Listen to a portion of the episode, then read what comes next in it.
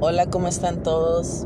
Para mí es un placer volver a hacer un, capítulo más de estas historias de vida que, que, en lo particular me han marcado. Hoy les voy a hablar de un tema que tal vez a muchos nos está pasando y, y pocos nos atrevemos a hablarlo, ¿no? Porque es algo que, que, en cierta forma nos da pena comentarle a alguien que, que no lo ha sentido. Y esto se llama ansiedad y depresión. Realmente cuando alguien me dijo, una amiga me dijo, oye Claudia, este, después de fallecimiento de mi hermano, me dijo, Claudia, deberías de ir al, psicólogo, ¿no? Me dijo, pero realmente pues yo pensé que, que no era necesario, la verdad, porque no, no sabes cómo actuar ante, ante esa situación. Realmente es una situación muy difícil, un estrés que, jamás le, le, desearía a nadie, pero sé que en algún momento lo van a llegar a vivir.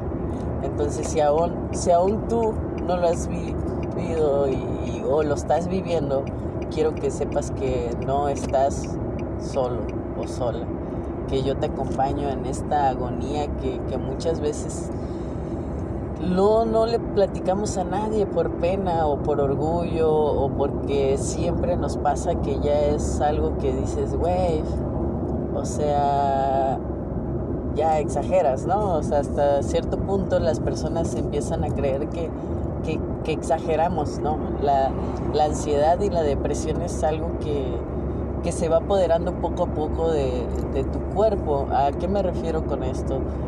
En mi pensamiento, en mi sentir, en mi día a día, lo que yo sentía cuando sentía ansiedad y depresión es que despertaba, me sentí un poco cansada, pero pues quería continuar, ¿no? Mi vida, como todos nos decimos los que ya hemos sufrido un duelo, es voy a lograrlo este día, voy a estar bien, voy a hacer que esto pase, voy a hacer que, que mi vida sea normal, ¿no?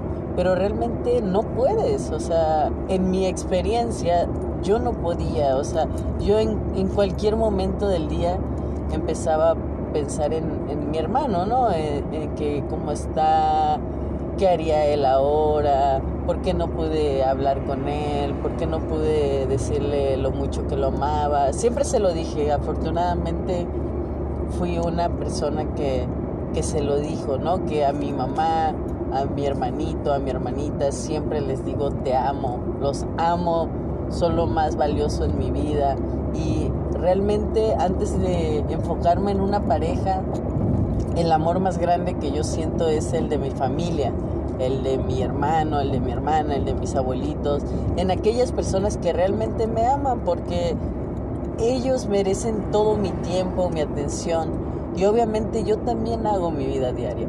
Y eso hace que ellos saben que yo los amo tanto que ellos respetan mi forma de vivir, mi forma de vida, lo que a mí me gusta, mis, mis hobbies, ellos me respetan realmente, ¿no? También llevo un proceso ganarme su respeto porque a veces, eh, ¿cómo te ganas el respeto de alguien? Por ejemplo, yo acostumbro a no opinar acerca de algo que no me preguntan, ¿no? O sea, porque a veces cuando opinamos, nuestra opinión no puede ser eh, algo que la persona espera, ¿verdad?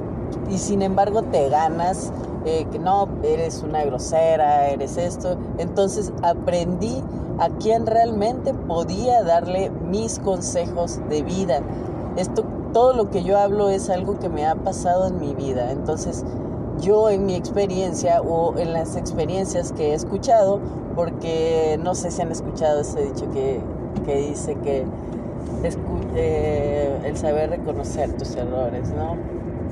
El, el, sabio, ¿no? Un sabio sabe reconocer sus errores, sabe eh, decir, oye, ¿sabes que No, no desconozco la información, no estoy familiarizada, eh, no conozco. Entonces, eso te va a hacer sabio poco a poco porque nunca llegas a ser un sabio real.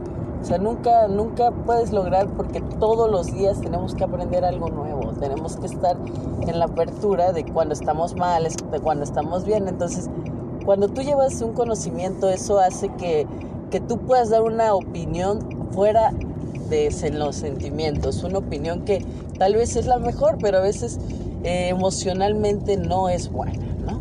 Entonces, eso pasa muchas veces con las amistades, pasa muchas veces con la familia.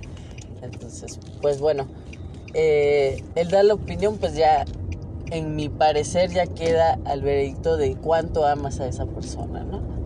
Entonces, les decía, seguimos con lo de la depresión, entonces y la ansiedad. Entonces yo eh, no le contaba nada a nadie. De repente empecé a sentir ataques de pánico, de que me iba a morir. Ataques de que ya no podía respirar, que sentía algo tan fuerte en mi pecho que no podía más. Entonces, cuando empecé a sentir eso, yo empecé a contarle a alguien que es, es mi pareja y le dije, oye, me siento así.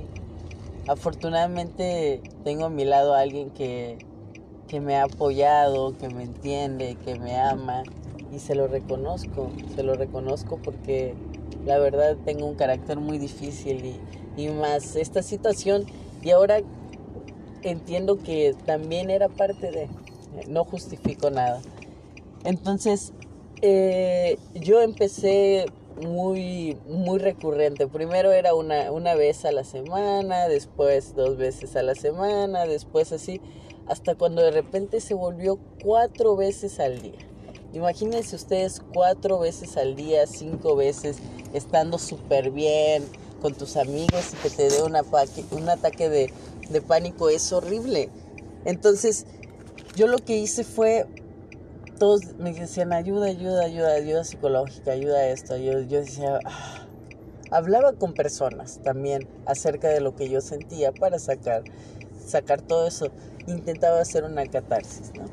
Sin embargo, eh, no pude, no pude, hasta que fui así ya de plano, ya porque llegó un día en el coche que, que la verdad pues yo consumía marihuana, ¿no? Consumía marihuana y me gustaba y consumía, consumía, pero me daba cuenta que cada vez que consumía marihuana, eso me hacía que el efecto se, se hiciera mucho peor.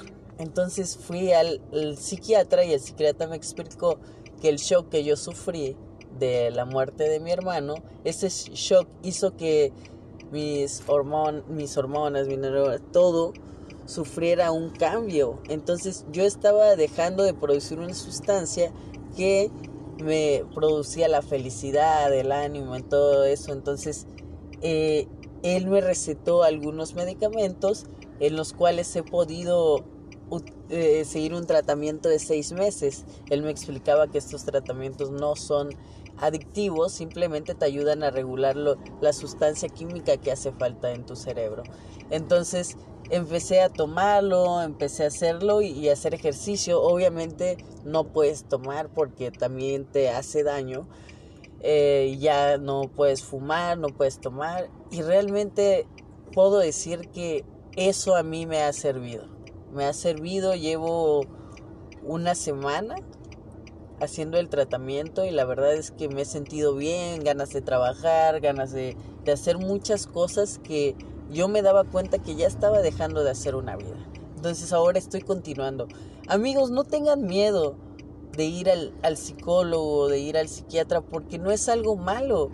El cerebro, como todo otro organismo es parte de nosotros. Entonces hay que cuidarlo, hay que tomarle atención. Por eso existen los especialistas, si no, no existieran. Entonces, si nos duele algo, si tenemos eso, podemos salir de eso. Las personas que sufren de eso, yo les recomiendo hacer algo ya, ya sea ir al psicólogo, ir al psiquiatra, eso ya va a depender de cada uno de ustedes porque yo no puedo, a mí me funcionó eso y yo comparto mi experiencia. Sin embargo, yo no puedo influir en su decisión. Me gustaría que todos se sintieran bien. Por eso quiero compartir esto, compartir esto para que ustedes se sientan bien al igual que yo lo hice. Les mando un abrazo, un beso, espero que estén bien. La verdad me da mucha alegría que muchos de ustedes escuchan mis audios y, veo que, que, les gusta. Entonces, mientras a ustedes les guste, yo continuaré haciendo esto. Les mando un beso y un abrazo y mucho éxito a todos de donde quieran que estén. Salúdenme todos, hasta luego.